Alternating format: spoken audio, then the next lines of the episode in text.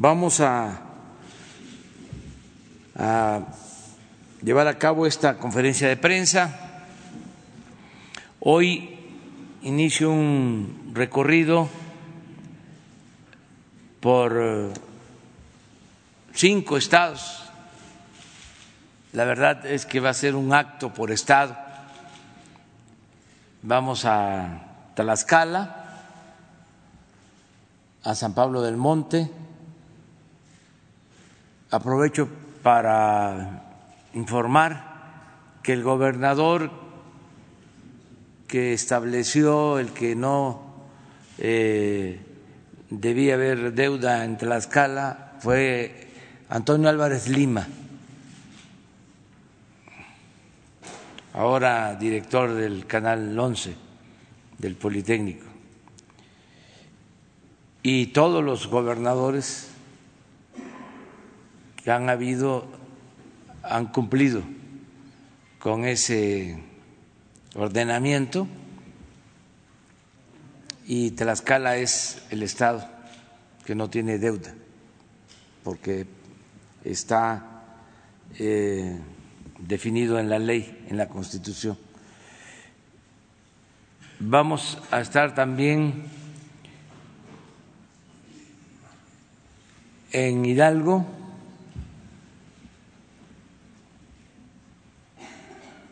Vamos a estar en Sí, en Hidalgo, en Tenango de Doria, que es eh, también una comunidad indígena. Em, vamos a Puebla, Pahuatlán, también comunidad indígena. Vamos a Chicontepec, Veracruz, perdón, Guaya, Cocotla, Guaya, Chicontepec es del otro lado, es el balcón de la Huasteca. Eh, vamos a Guayacocotla y terminamos en Texcoco el domingo. Ese es el recorrido. Estamos visitando las comunidades de los pueblos originarios, las zonas más eh, marginadas, pobres, abandonadas del país. Estamos eh, eh, recorriendo las, las regiones indígenas. Eh, ya llevamos como dos meses con estas giras, vamos a continuar hasta terminar eh, visitando las regiones donde están todas las culturas indígenas de nuestro país. Eso es lo que tenemos para el fin de semana y, eh, si les parece, abrimos para preguntas y respuestas. Eh, quedaron pendientes Marco Antonio Olvera Jiménez, Carlos Pozos y Hans Salazar Castañeda. Eh, como son tres hombres, vienen después tres mujeres. ¿Empezamos? Sí, eh, Presidente, buenos días. Em, Marco Antonio Olvera del diario digital Bajo Palabra. Eh, la iniciativa privada y los empresarios obviamente son una palanca de desarrollo para el país y en apoyo a su gobierno. Sin embargo, yo quiero preguntarle con el tema de Ricardo Salinas Pliego, quien es asesor empresarial dentro del gobierno que usted encabeza. El empresario debe 14 mil millones de pesos desde el 2006 con créditos fiscales a Banco Azteca y Electra. ¿Qué pasa con esos eh, empresarios que se niegan a dejar las viejas costumbres de no pagar impuestos, presidente? Es este reporte, según la Bolsa Mexicana de Valores y el Poder Judicial de la Federación, es el reporte que tiene de 14 mil millones de pesos que le debe al SAT desde el 2006 y hay un proceso legal en el que se niega a pagar. ¿Cuál es la posición de su gobierno con esos personajes? Bueno, eh, hay que ver lo de las cantidades. Eh, no me atrevería a asegurar que eso es lo que debe esta empresa.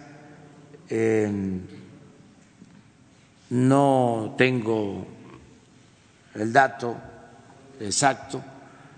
Se está llevando a cabo, a cabo un cotejo de todos eh, estos eh, supuestos adeudos, saber exactamente eh, si existe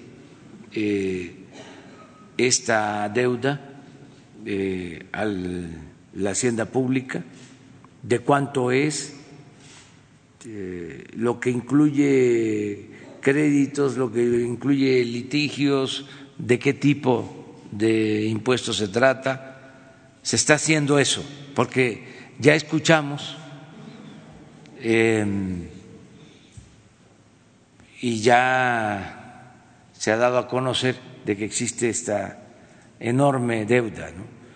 Primero nos vamos a cerciorar de cuánto es realmente para tener un dato preciso. Yo les ofrezco que se va a informar sobre esto. Y eh, lo que se hace en este caso, pues es que se actúa de conformidad con la ley, no hay condonación de impuestos, ya eso se terminó, está prohibido por la Constitución la reforma al artículo 28 que promovimos va en el sentido de prohibir eh, monopolios, que ese principio ya estaba, que en México están prohibidos los monopolios, y se agregó que se prohíbe la condonación de impuestos a altos contribuyentes. Entonces, eh, se tiene que aplicar la ley. Nada más que tenemos que ser eh, objetivos y partir de la realidad. Entonces vamos a informar sobre cuánto es en realidad esta cantidad eh, que supuestamente se debe a la hacienda pública. Presidente, y otra segunda pregunta, voy a leer para ser más preciso. La primera ley de 1972 del Infonavit y el FOBISTE estableció que los recursos de ambos fondos se devolverían a los trabajadores en un periodo de 10 años, si no, si no obtenían un crédito de vivienda. Pero esto nunca ocurrió eh, hasta, eh, nunca ocurrió, perdón, porque en, en el 83 se reformó la ley para que en lugar de dicha devolución se le entregara a los trabajadores el fondo acumulado cuando, es, cuando se presionaran, eh, lo cual tampoco se, cumplió. En, en 1992, con la creación del SAR, se estableció que se pagaría el valor presente del dinero y un interés anual tanto para el fondo del ahorro para el retiro como para el de vivienda, convirtiéndonos en, en, contratos de depósito que según los códigos federales fiscal de comercio y civil se puede, no pueden tener pérdidas. Sin embargo, en los gobiernos de Calderón y Peña Nieto, las AFORES reportaron pérdidas año con año y tan solo en 2013 184 mil millones de pesos se perdieron en las AFORES. En el 2001 el ISTE y en el 2013 el Infonavit reconocieron que adeudaban el 5% de, de fondo de vivienda correspondiente al periodo 1972 a 1992. En 2019, en el primer año de su gobierno, fue uno de los pocos años que las AFORES no reportaron pérdidas. La pregunta, presidente, es si su gobierno está dispuesto a investigar las pérdidas reportadas por las AFORES y el aparente uso indebido que se le dio al dinero para el retiro de los trabajadores en los gobiernos neoliberales y también si se analiza devolver a los trabajadores el 5% del fondo de vivienda correspondiente al periodo 1972-1992. Dos cosas eh, sobre este tema de los afores. Primero, eh, garantizar a los trabajadores que sus ahorros van a ser eh, protegidos ante cualquier crisis económica, financiera, son sagrados los ahorros. Eso es un compromiso que tenemos. Estamos pendientes de que no se pierdan los ahorros de los trabajadores. Lo segundo es eh, revisar los rendimientos eh, para que el trabajador reciba lo que aportó, que reciba lo justo una vez que se jubile y eh, pase a retiro. Em, esto lo vamos a hacer, vamos a, llevar a cabo una revisión del comportamiento de las pensiones en general. Todavía no eh, iniciamos con este ejercicio, pero vamos desde eh, la Secretaría de Hacienda a llevar a cabo una eh, revisión de todo lo que tiene que ver con las pensiones, rendimientos y eh, montos mm, de eh, jubilación para los trabajadores. ¿Qué han significado las AFORES en todo este periodo y qué se puede hacer racionalmente en el marco de la ley? Todavía no iniciamos este estudio, pero sí eh, es algo que tenemos en la agenda. Eh, es, un tema pendiente eh, por lo que podría significar un deterioro en los montos de las pensiones. Acerca de la devolución de ahorros eso no lo tenemos este, contemplados. Básicamente en el Infonavit son tres acciones las que estamos aplicando. Una es reestructurar los créditos, que los trabajadores tengan facilidades para reestructurar sus créditos, eh, porque se pagaba y se pagaba y no se terminaba de pagar. Entonces, hacer revisiones sobre todos estos créditos se ha ido avanzando mucho y se ha ayudado a eh, muchas familias. Lo segundo es que eh, se están em, ejecutando, llevando a cabo quitas eh, del 10% de las deudas. El que ya pagó el 90% de un crédito se le escritura, es decir, se le quita, se le eh, condona el 10% para que ya tenga eh, su escritura. Eso es lo segundo. También eh, miles se están beneficiando con esta acción. Y lo tercero es que se ordenó eh, no llevar a cabo desalojos de eh, este, familias de trabajadores que eh, habitan en casas o en departamentos, porque había esa práctica de despojo, de desalojos. No estoy hablando de hace 20 años, estoy hablando de el gobierno anterior,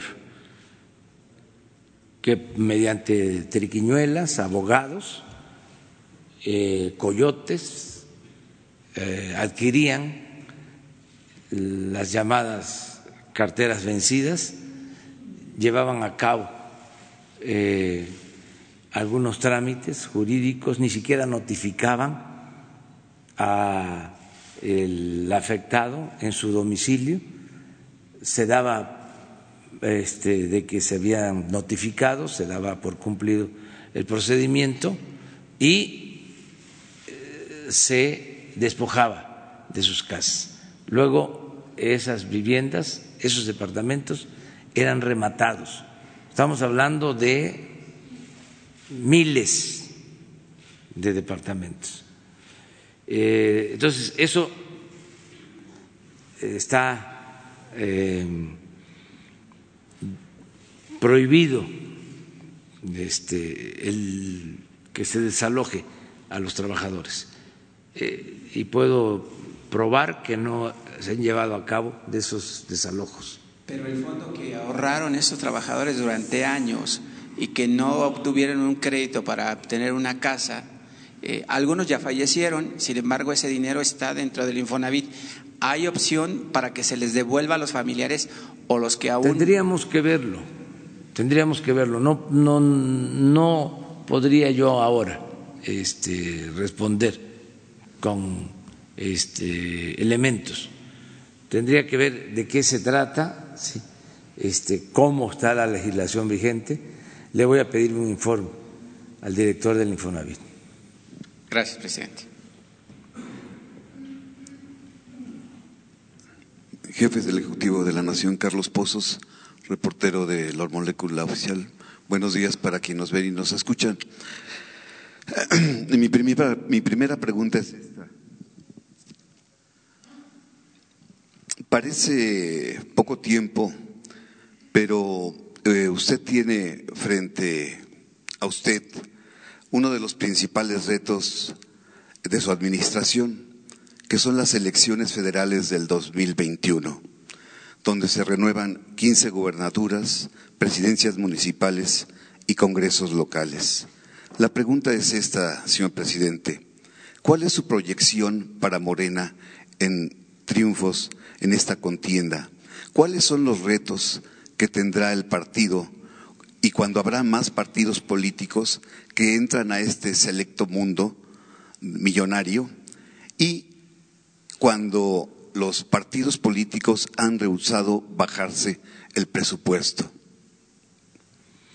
Bueno, pues este es muy buena pregunta, pero no me corresponde responder. Em, no tengo yo ¿Por qué inmiscuirme en asuntos partidistas? Eso eh, no va a darse en este gobierno, es parte del cambio. Tiene que haber democracia y significa que no eh, se eh, entrometa eh, el presidente ni el gobierno en cuestiones eh, partidistas. Eh, no corresponde al Ejecutivo federal el meterse en procesos electorales. Yo desde que estoy aquí no he este, hablado con el presidente del INE, ni conozco, no tengo el gusto, no es que no este, quiera yo este, saber de él, pero no sé quién es el presidente del Tribunal Electoral porque son asuntos que no eh, eh, nos incumben y no vamos a a meternos. Tiene que haber libertad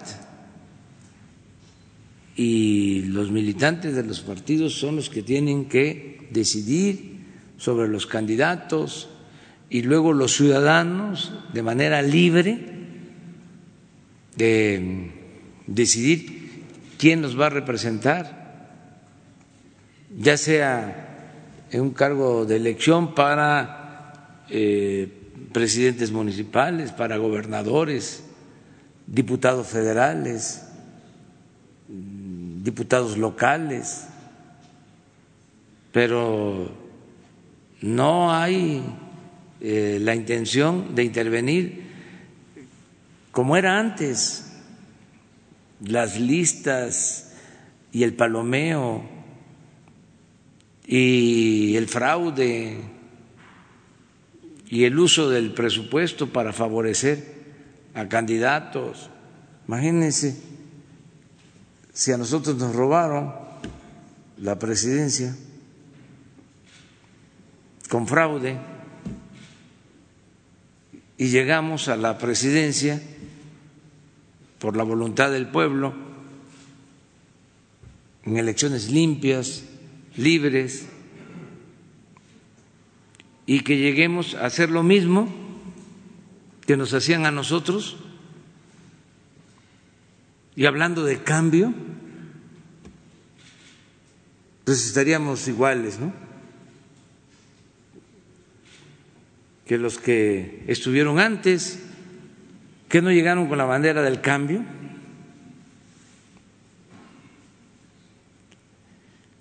Y siguió lo mismo, llegaron con la bandera del cambio, lo primero que hicieron, la primera elección, fue un fraude.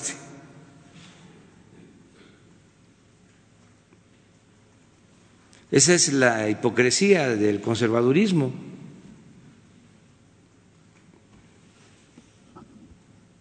Siempre así.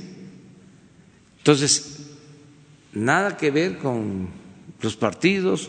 Yo fui fundador y me siento muy orgulloso de eh, pertenecer a un movimiento, a un partido, pero tengo licencia, no puedo ahora ejercer eh, mis eh, derechos como militante de ese partido, porque tengo que actuar como presidente y representar a todos. El presidente no debe de ser jefe de partido jefe de facción, jefe de grupo. El presidente debe ser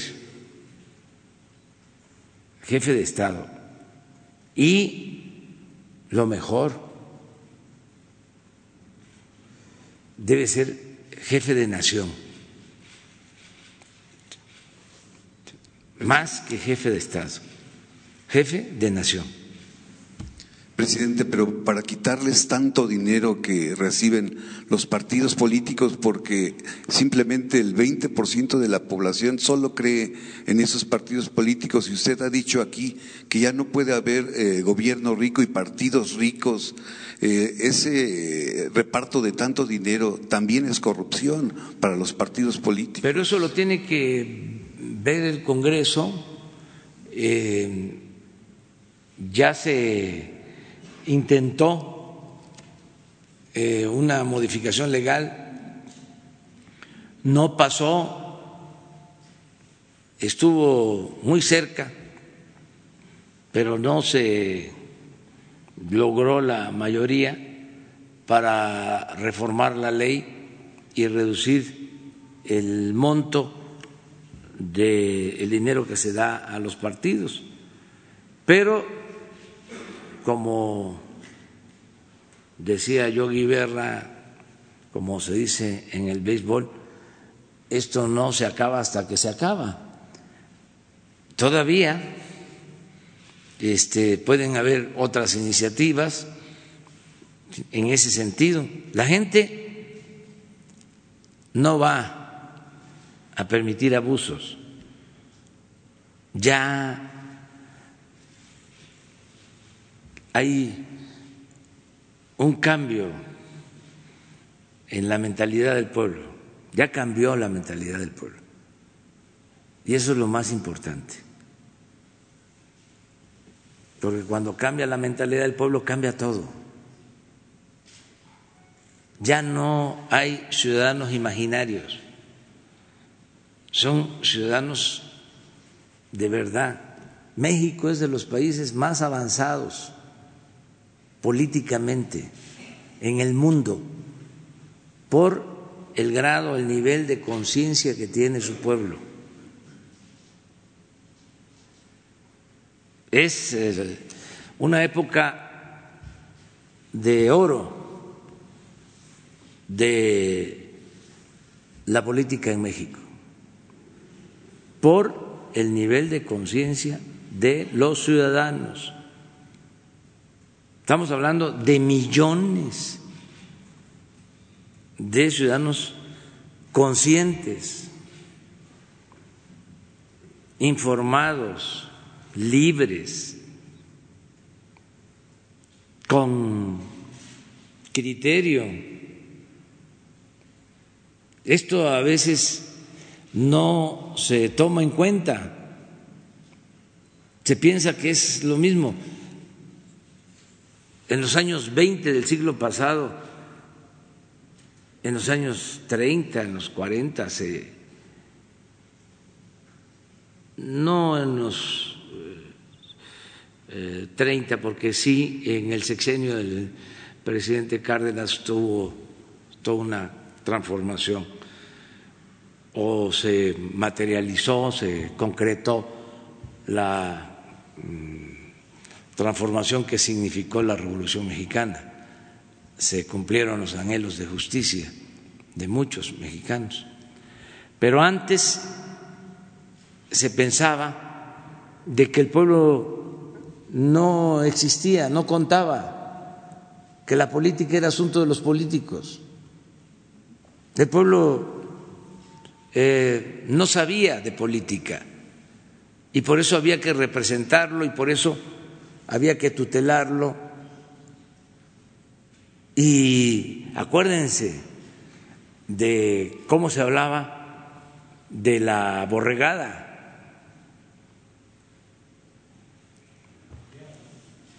No de los eh, borregos. La caballada es una expresión porfirista que, luego la utilizó el finado Figueroa, hablando de que la caballada estaba flaca. Pero em, se pensaba que era fácil de manipular. Bueno, la pregunta que le hace Krellman a Porfirio en esa entrevista famosa es, ¿usted cree que el pueblo de México está preparado para la democracia? Y le contestó que sí, pero en el fondo él no tenía realmente vocación democrática. Tan es así que solo lo dijo y luego se religió. Y por eso alentó el movimiento armado, porque la gente le tomó la palabra. Por eso fue importante esa entrevista. Pero se decía que no estaba la gente preparada para la democracia. Es lo mismo que hicieron los tecnócratas en todo este periodo neoliberal. ¿Qué decían? Que la economía era asunto de los economistas. Que cómo iban a entender este, los ciudadanos lo que era el Producto Interno Bruto, lo que era el crecimiento, lo que era déficit, lo que era superávit, lo que era deuda, lo que era devaluación o el eufemismo de depreciación, que eso era muy complicado. Entonces, eso solamente se aprendía en las escuelas este, eh, especiales para eso y en el extranjero. Y de allá eh, se traían las fórmulas para aplicar la política económica que nos arruinó. Entonces, estamos ahora viviendo un momento estelar porque la economía es asunto de todos, la política es asunto de todos. Hay un nivel, repito, de politización de lo más alto del mundo. México está a la vanguardia por su pueblo. Entonces, eh, por eso eh, creo yo que hay eh, ahora posibilidades de dejar establecida, en definitiva, una auténtica democracia por el nivel de conciencia que hay en la gente. Mi segunda pregunta, presidente. Ayer en este ejercicio circular usted nos dio sus estrategias y prioridades para este año. Yo quisiera eh, ver la, el otro cara de, de la moneda y preguntarle cuáles son los tres principales problemas que a usted le quitarían el sueño este año. Mire, eh, no eh, me quita el sueño ningún problema porque estoy atendiendo eh, todo lo que pueda eh, significar un daño a la población todo el tiempo. Estoy atento, atendiendo eh, para que se puedan enfrentar los grandes y graves problemas nacionales. Entonces, por eso estoy tranquilo con mi conciencia, que eso es muy importante. Yo creo que es lo principal para poder dormir.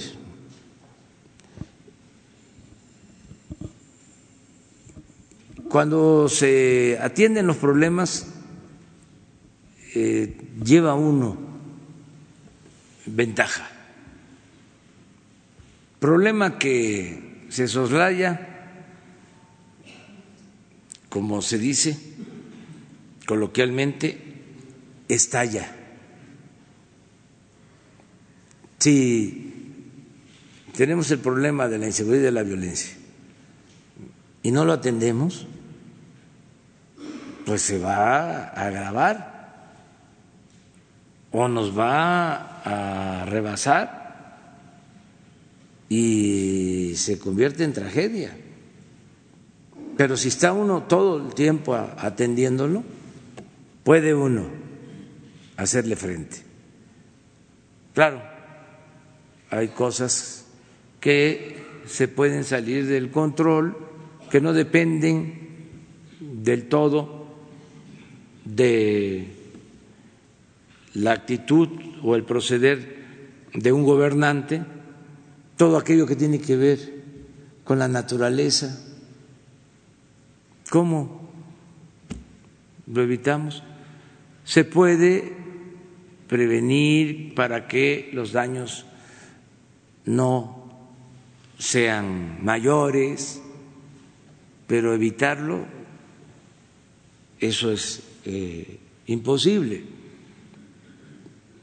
Tiene que ver también mucho con la suerte.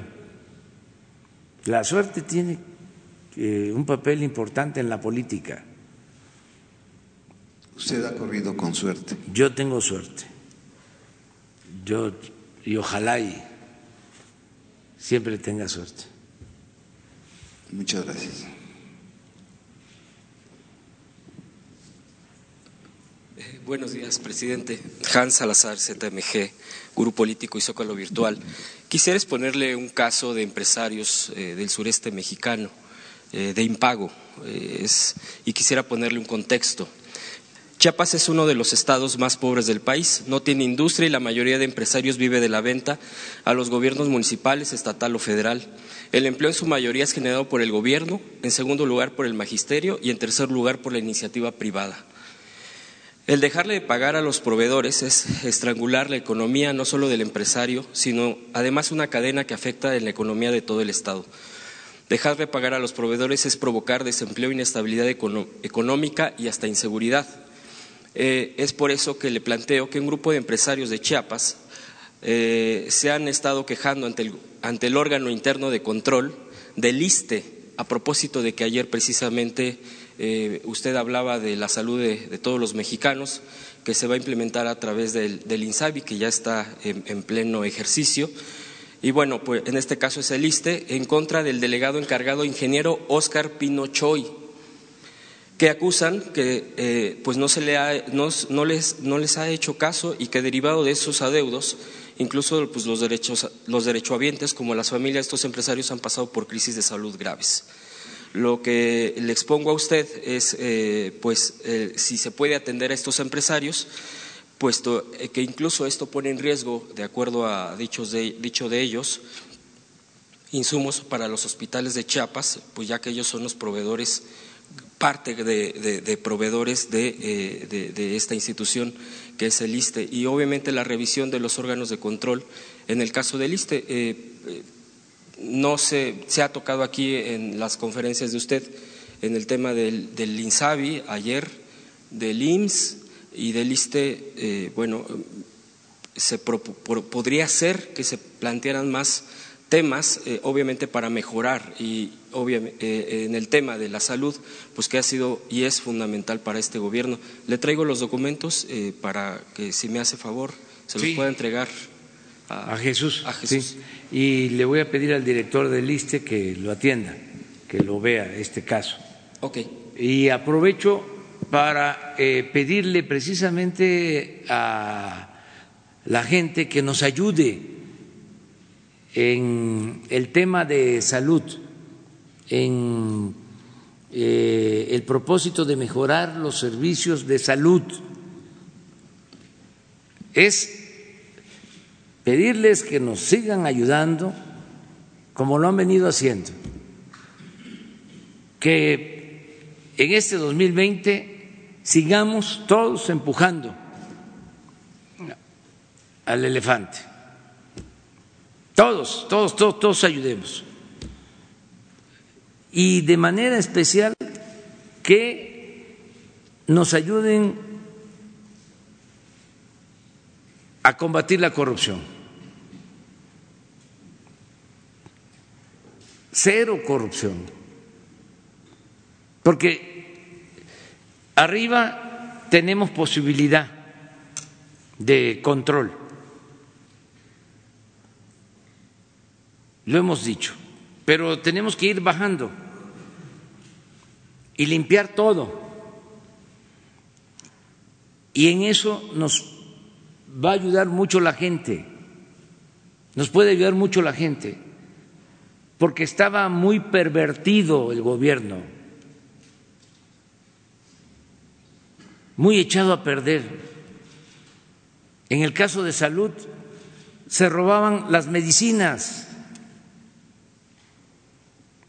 fingían de que entraban las medicinas a los almacenes y esa medicina luego aparecía hasta con la marca del ISTE en las farmacias. Entonces, ¿cómo controlamos esto? Con la gente,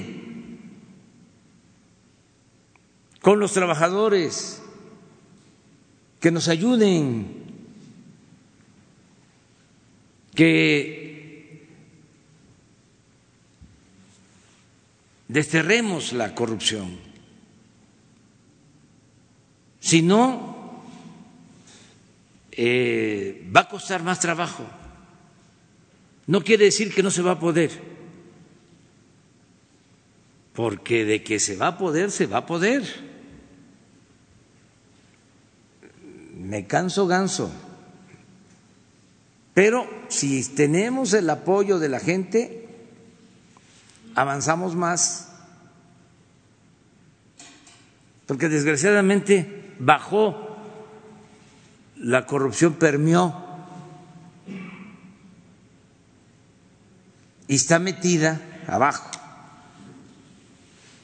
en el sector salud y en otros sectores. Así como la mayoría de los trabajadores son responsables y honestos, hay quienes se dedican a medrar en general. Entonces, se requiere que todos ayudemos. Vamos a tener eh, presupuesto suficiente para que no falten las medicinas. Yo calculo que vamos a destinar de 80 a 100 mil millones de pesos para comprar medicamentos y garantizar que se entreguen de manera gratuita los medicamentos a la gente que no tiene seguridad social, a la mayoría de los mexicanos, que se garantice el derecho a la salud. Y con ese dinero alcanza, si no hay corrupción. Entonces, eso por lo que corresponde a las medicinas, pero así en todo, en materiales de curación, que no se quede la medicina o los materiales de curación en las bodegas, echados a perder, que los trabajadores, que los mismos ciudadanos avisen, denuncien, estén pendientes. Y vamos a buscar eh, la forma también de eh, reconocer a los buenos ciudadanos, a los que ayudan para que no haya corrupción, que este, de esa manera podamos sacar adelante eh, al país. Ese, es un llamado. Y vamos a ver esto de los proveedores. Em, no tienen por qué eh, eh, este, estar funcionando los delegados, por ejemplo. Hay la instrucción de que no deben de haber delegados. Y aquí estás mencionando de que existe el delegado del ISTE. ¿Sí? Entonces, tenemos que revisar todo esto. Pero es un batallar diario. Presidente, gracias. el segundo tema que le quiero exponer eh, tiene que ver con Julian Assange. Eh, él está recluido en Belmarsh, en Londres, Inglaterra y bueno, pues por todos conocido, el fundador de Wikileaks. Precisamente él, eh, aquí traigo uno de los libros de recopilación de Pedro Miguel, donde vienen, apartaba tres, tan solo tres cables que tienen que ver con nuestro país. Uno de ellos, cuando el expresidente Calderón, en su entonces presidente, eh, pues con el director de inteligencia de Estados Unidos, eh, se quejaba de que era financiado usted en ese entonces por Venezuela, por Hugo Chávez. Incluso usted lo denunciaba que presentara pruebas, cosa que jamás hizo. Otro cable, por ejemplo, tiene que ver con eh, la fallida guerra que él implementó y, bueno, todos estos cables que vienen una muy buena recopilación en este libro y todo esto lo cito, ah, y también hay otro muy interesante donde dice, y a propósito de todo lo que estamos viviendo y lo que usted ha planteado en estas mañaneras, en estas conferencias matutinas, que a pesar y sobre los derechos humanos, la guerra del narcotráfico iba. Igualmente, cables de la Embajada norteamericana en nuestro país que revelaban todo eso. Es bastante lo que se revelaron en esos miles de cables eh, a través de Wikileaks. Y lo cito porque precisamente en la reclusión de Julian Assange, actualmente donde he comentado en Belmarsh, hay denuncias de una tortura brutal. Eh, se, se dice que son, incluso el relator especial contra la tortura de las Naciones Unidas lo ha denunciado, porque es sedado hasta 23 horas al día. En fin, hay diferentes eh, temas al respecto de detalle. Y hace unos días eh, hubo un tuit de, un periodista amigo de él al que comenta que le llamó y, le dijo que estaba muriendo lentamente. Eso tiene un par de días, tres días de ese tuit porque llamó en Navidad. Esto lo planteo porque, bueno, pues de alguna manera es, es algo internacional. Ustedes innegablemente eh, un líder internacional en ascendencia. Estas mañaneras son, son no solo escuchados en nuestro país, a nivel internacional. La pregunta sería, ¿usted le mandaría algún mensaje, se expresaría algo al respecto de este, pues este actor internacional? Eh, ya sabemos, el marco jurídico, la situación jurídica es otra, es en otro país, es de dimensiones bastante fuertes por haber atentado contra eh, pues al revelar los miles de cables. Pero bueno, finalmente él se ha, expresado, incluso en varias ocasiones, eh, a favor de la transformación de nuestro país, en, revelando datos, haciendo, eh, abriendo cosas que jamás pensamos saber quizá, o muchísimos años después. Usted se expresaría al respecto ya que su voz si tiene ese eco, ese, ese alcance. Ayer, por ejemplo, usted se expresaba de un gesto del Papa. Hoy podría expresar algo respecto a Assange. Gracias. Dame el libro.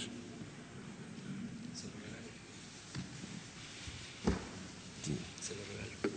Vienen los tres. Vienen el apartado de las tres. Este, eh, ¿Cómo se dice? Cables que le acabo de mencionar. Espero le guste su Sí.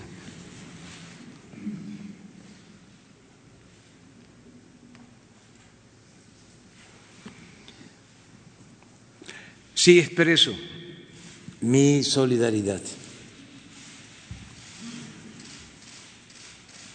y eh, deseo que se le perdone y se le deje en libertad. No sé si él ha reconocido que actuó en contra de eh, normas y de un sistema político pero eh,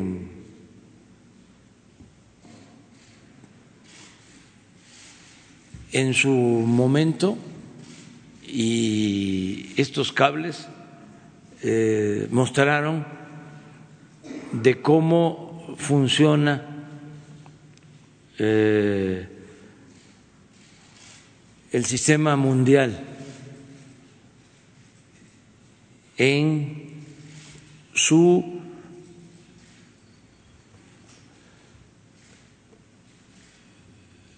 naturaleza autoritaria.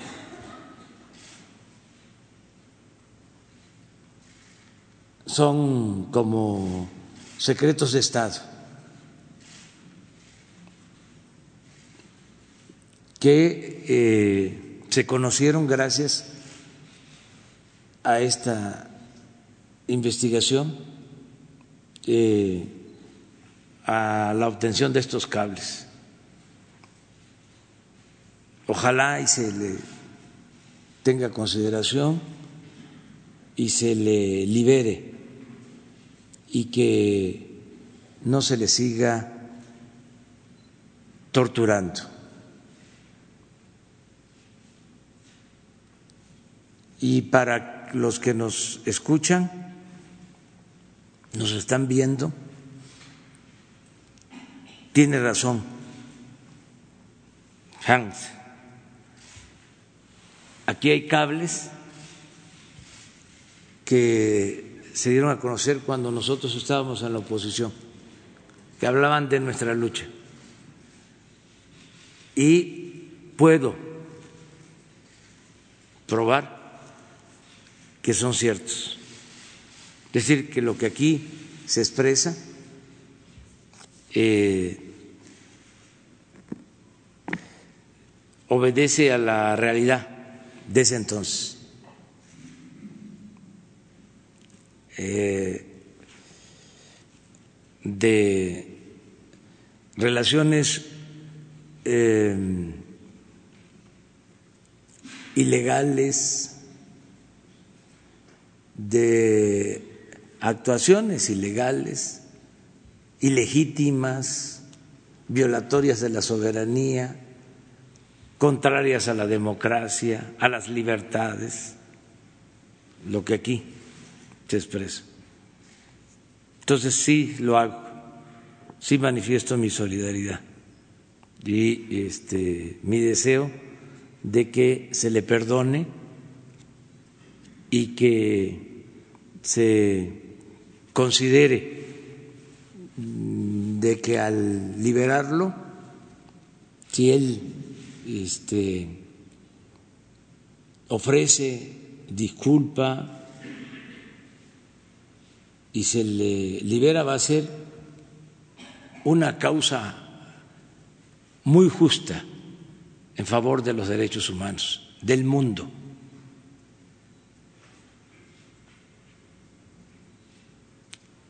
Eh, es un acto de humildad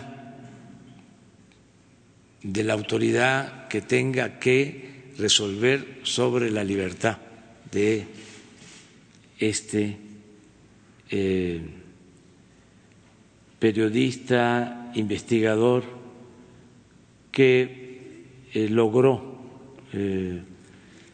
extraer estos cables que revelan eh, información de lo que sucedía entre gobiernos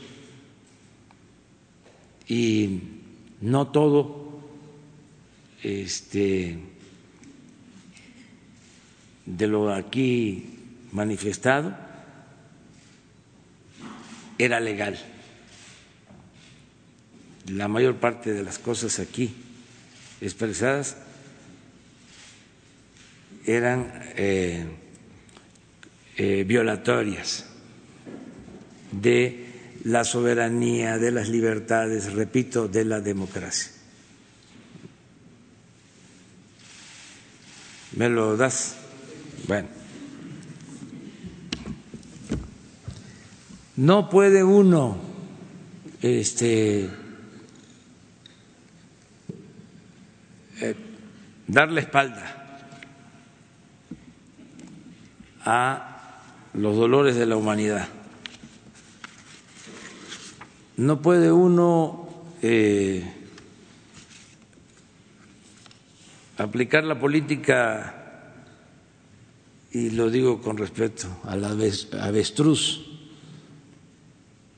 de meter la cabeza. Eh, en la arena.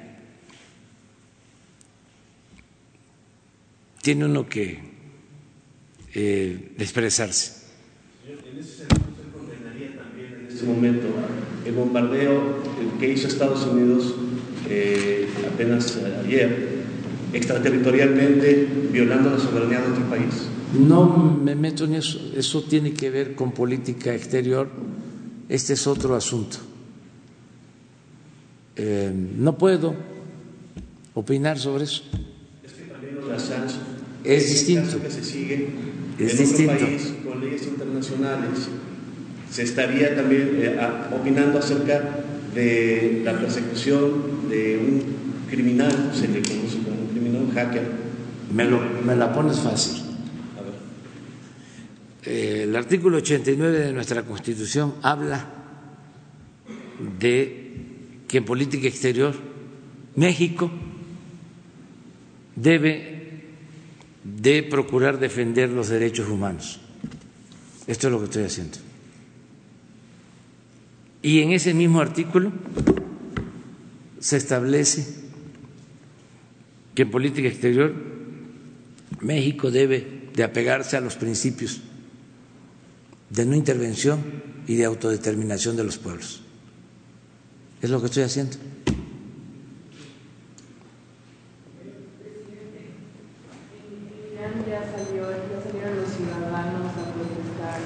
Sí, Es este, extraterritorial de Estados sí, este, pero ya expliqué.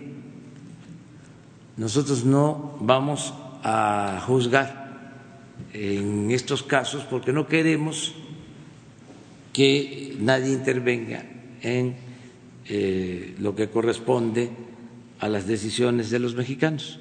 Es un principio que siempre se ha aplicado en política exterior.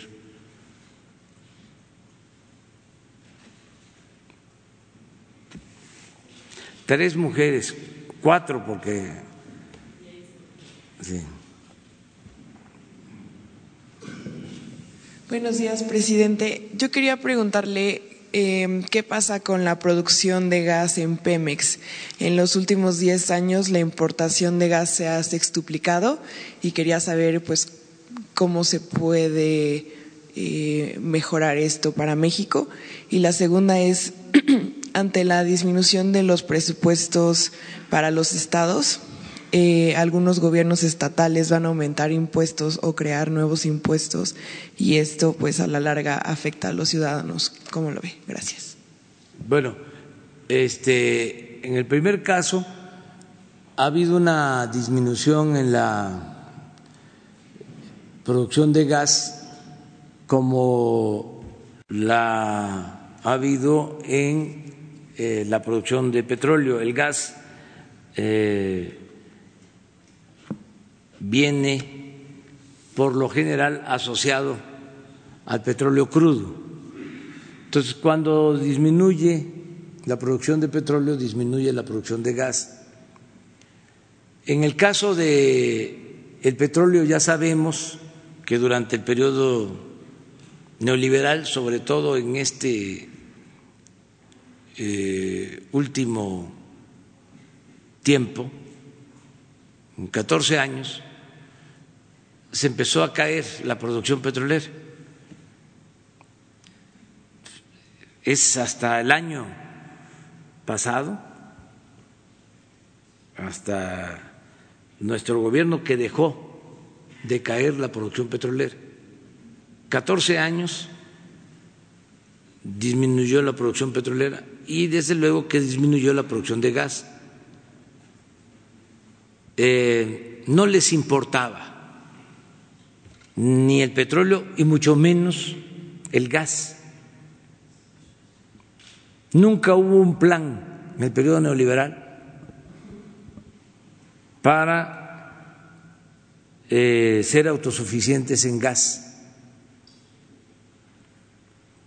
Hubo más que nada intención de comprar gas. Les importaban más los contratos de compra de gas que producir el gas. México llegó a ser en el tiempo de el neoliberalismo el país que más gas quemaba a la atmósfera, porque no les importaba eh, resolver lo de la quema del gas a la atmósfera, les importaba la compra del gas, hacían negocios con eso.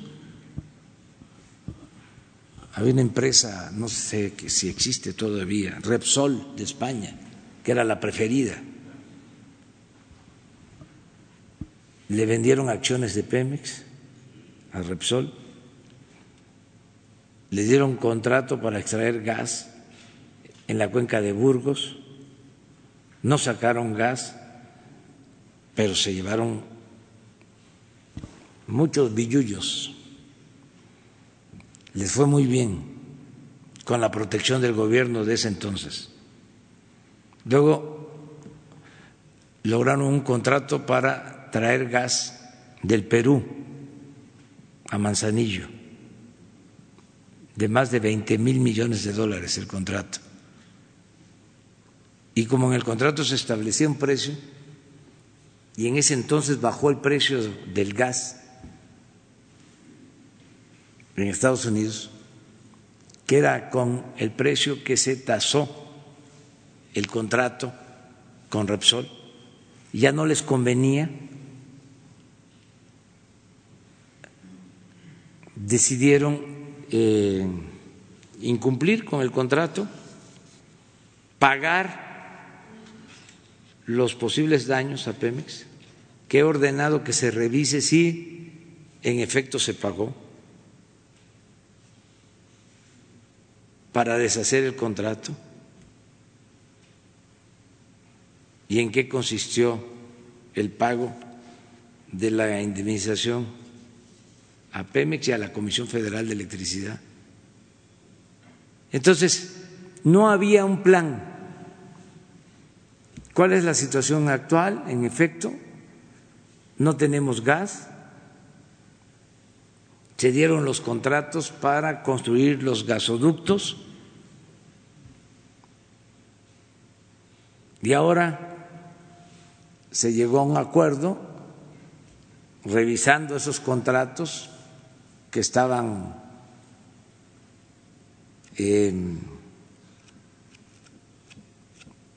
muy favorables a las empresas, con la revisión de esos contratos que fueron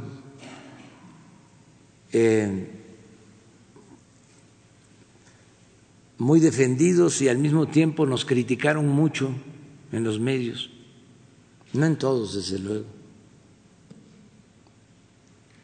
sino la prensa, este, pues que defiende intereses. Logramos con la revisión de los contratos un ahorro de 4.500 millones de dólares. Afortunadamente ya se logró un arreglo y se va a tener gas, pero nos va a llevar mucho tiempo ser autosuficientes en gas. Vamos a tener que estar importando gas.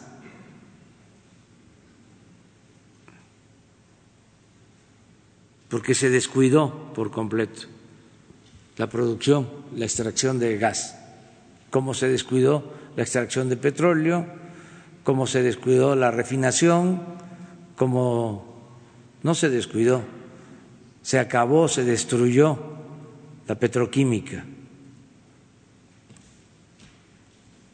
Y cómo se descuidó y se abandonó el sector eléctrico.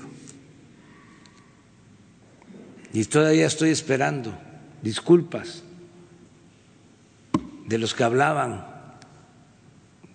de que esa política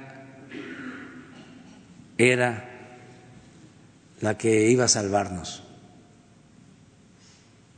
Todavía no he leído nada que implique una autocrítica y que se ofrezca disculpa al pueblo de México. Es como si no hubiese pasado nada. Acerca de tu segunda pregunta es... Ah, bueno, sí, sí, ya, ya, ya, ya me acuerdo. Sí, eh, no es cierto, ¿eh? De que tengan menos recursos los gobiernos estatales.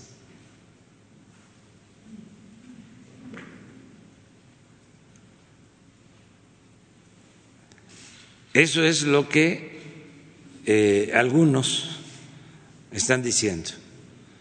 Se les entregaron los recursos que les corresponden por ley, las participaciones federales.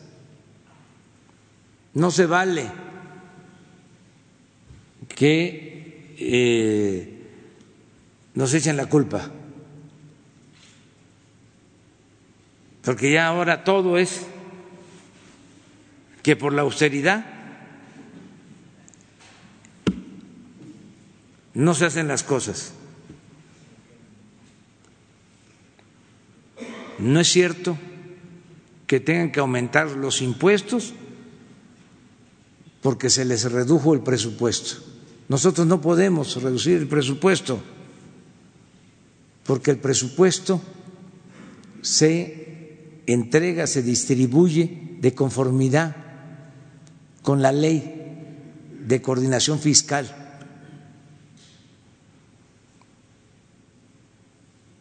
Sería violar la ley. Si fuese cierto, estarían presentando denuncias en el Poder Judicial, controversias.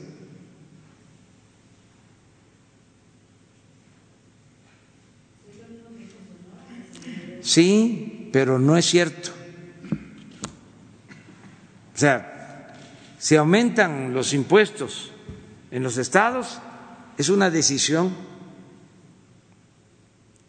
de los gobiernos locales. No tiene nada que ver con nosotros. No es porque no tengan sus participaciones federales. Las tienen en tiempo, en forma, es más, hasta por adelantado en algunos casos.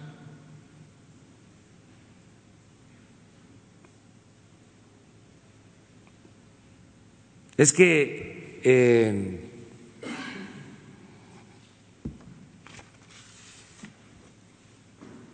se dicen muchas mentiras, algunas este, elaboradas y difundidas por los este, que cometen abusos y otras pues inventadas por nuestros adversarios y por los medios conservadores.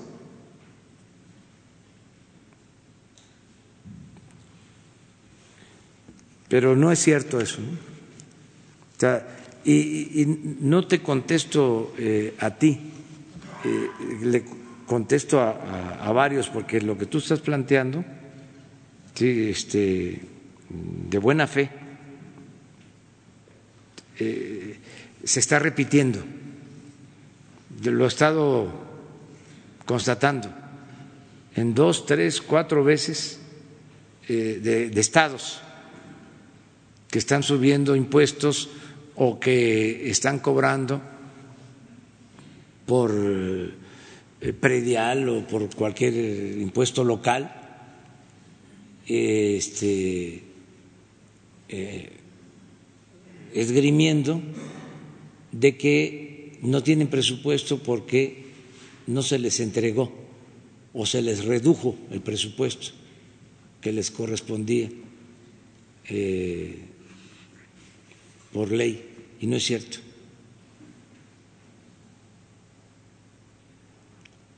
hay un problema estructural, un problema de fondo, ayer lo tratamos.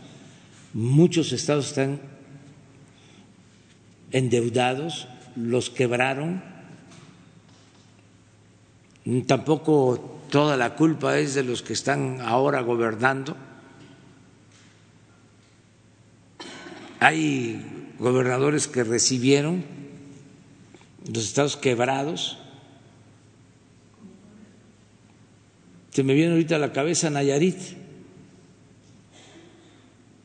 por poner un ejemplo, Chihuahua. O sea, pero hay varios así. Este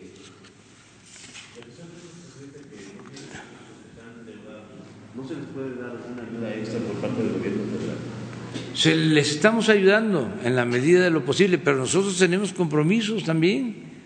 Y lo que les estamos recomendando es que apliquen una política de austeridad republicana, porque en algunos casos hay este, eh, problemas económicos financieros y siguen con gastos este, extravagantes, siguen viajando y siguen usando el helicóptero y el avión y rodeados ahí de alcahuetes y de lambiscones.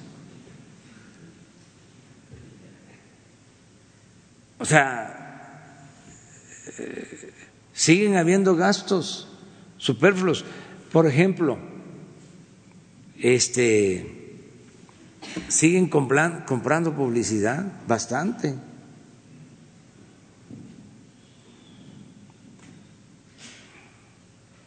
O sea que hay forma, pues, de ahorrar.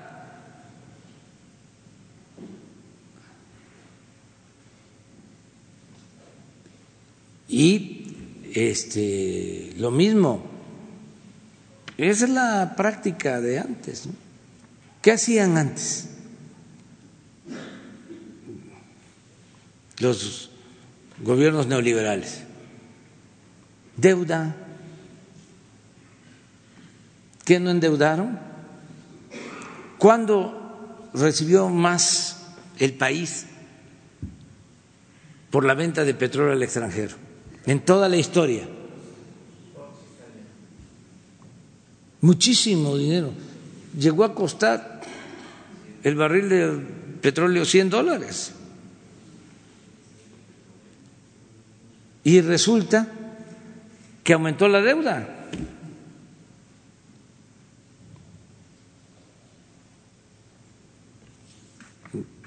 Entonces, eh,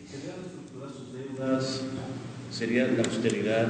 Austeridad. Usted está diciendo que hay eh, estados que están quebrados. Sí. Eso afectaría también los servicios a la gente. No sé, es que. No, no, no, no, no, no, no, no, no, no, no, no, no, no, no, no, alcanza para pagarle a los trabajadores siempre y cuando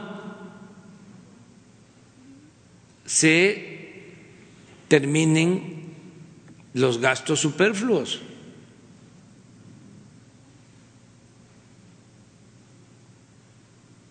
¿Qué tienen que tener asesores? ¿Qué este, tienen que tener consultorías? Pago en medios,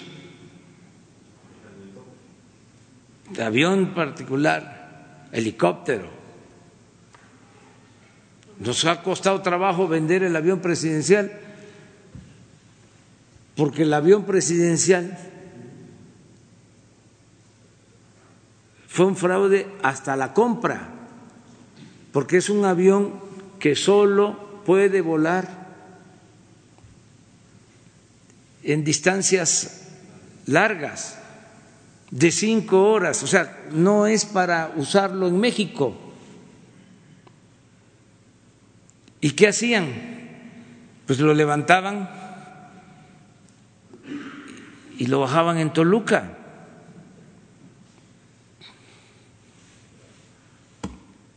No tan así, pues. Pero sí. Este en estados muy cercanos. Y imagínense, y un avión así, de superlujo. Entonces, sí hay formas eh, de ajustar el presupuesto.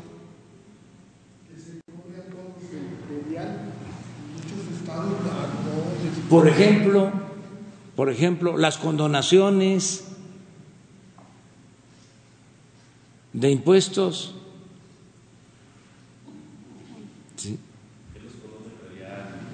Sí, sí, hay este, empresas ¿sí? que no pagan, que tienen trato privilegiado.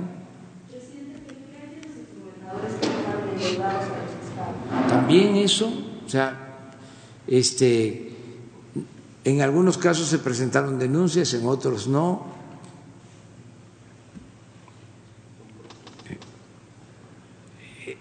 Eh, sí hay este, problemas, pero eh, no tiene que ver con, con el presupuesto federal.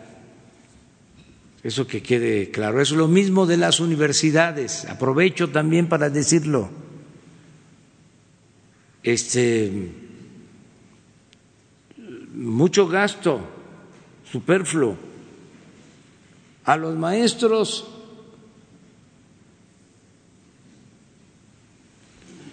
les pagan poco, pero los de arriba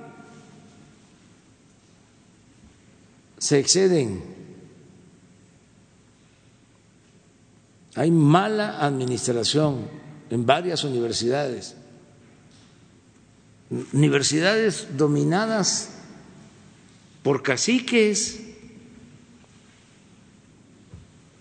No me pidan a mí que yo les dé nombres, porque este, eso es trabajo de ustedes, son mirones profesionales.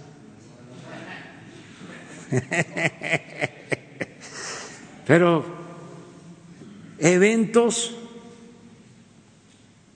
eh, con gastos pagados, viáticos, eh, vienen de todo el mundo.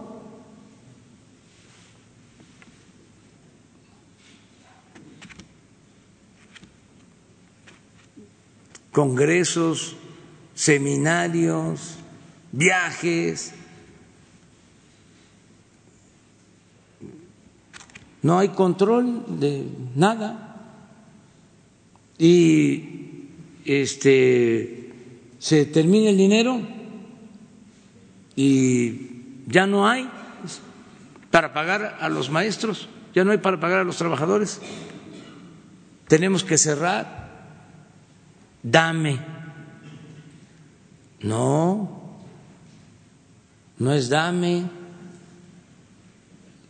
Si nosotros somos administradores de los dineros del pueblo y tenemos que cuidar el dinero de los ciudadanos, no porque este, si no estás en contra de la educación pública, no, no estoy en contra de la educación pública, estoy en contra de la corrupción, del derroche de los abusos. Eso es lo que tiene que verse. Bueno, pues muy bien. Nos vemos el lunes. El lunes. Sí, apuntad. Federico. Faltaron puras mujeres y también Federico. Muy bien, muchas gracias.